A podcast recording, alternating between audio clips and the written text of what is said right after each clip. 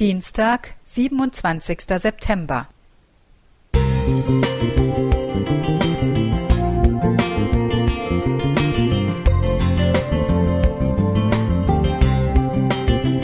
Ein kleiner Lichtblick für den Tag.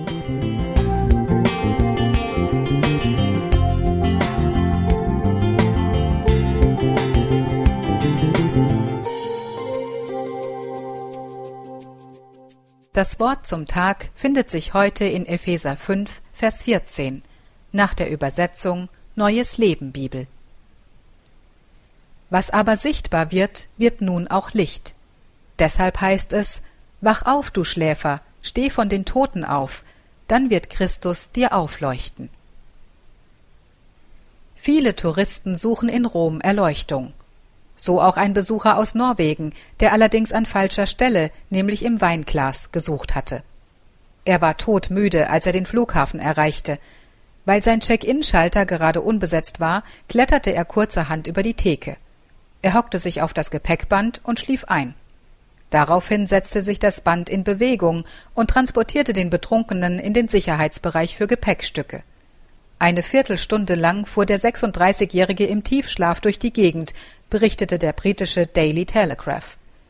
Erst beim Sicherheitsscan entdeckte der Mitarbeiter am Monitor dieses Sondergepäck und stoppte das Gepäckband. Als ich das las, musste ich laut lachen, denn sowas könnte mir nicht passieren. Ich trinke keinen Alkohol und auch von Rauschdrogen lasse ich die Finger. Aber Moment mal, sind es nur chemische Substanzen, die uns vernebeln? Kann mich nicht auch anderes so stark beeinflussen, dass ich nicht mehr klar beurteilen kann, auf welcher Route ich gerade unterwegs bin? In welche Gläser gucke ich zu tief oder zu lange? Vielleicht ist mein PC-Monitor solch ein Narkose- oder Wohlfühlglas. Oder die Gleitsichtbrille, die mich verführt, Ereignisse zu nah zu sehen. Hilfe, Jesus kommt schon nächste Woche. Oder zu weit entfernt. Keine Bange, vorher muss ja noch XYZ passieren. Fühle ich mich sicher mit meiner Grippeimpfung oder meiner Rundumversicherung, meinem wöchentlichen Gottesdienstbesuch, ob präsent oder digital? Wenn ich nicht aufwache und mich von Jesus erleuchten lasse, wenn er nicht täglich neu mein Licht ist und die Quelle meiner Wärme und Liebe, wer wird mich dann am Monitor entdecken und wachrütteln? Anders gefragt, wie aufmerksam bin ich und wie stark fühle ich mich für die Sicherheit meiner Brüder und Schwestern verantwortlich? Nicht um sie als Tote zu verurteilen, sondern um sie zu wecken, damit sie das helle Licht sehen, mit dem Jesus jeden von uns erleuchten will.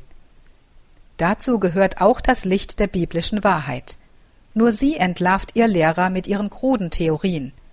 Dann können wir alle in den richtigen Flieger einsteigen und kommen ans Ziel. Mit Jesus. Silvia Renz Musik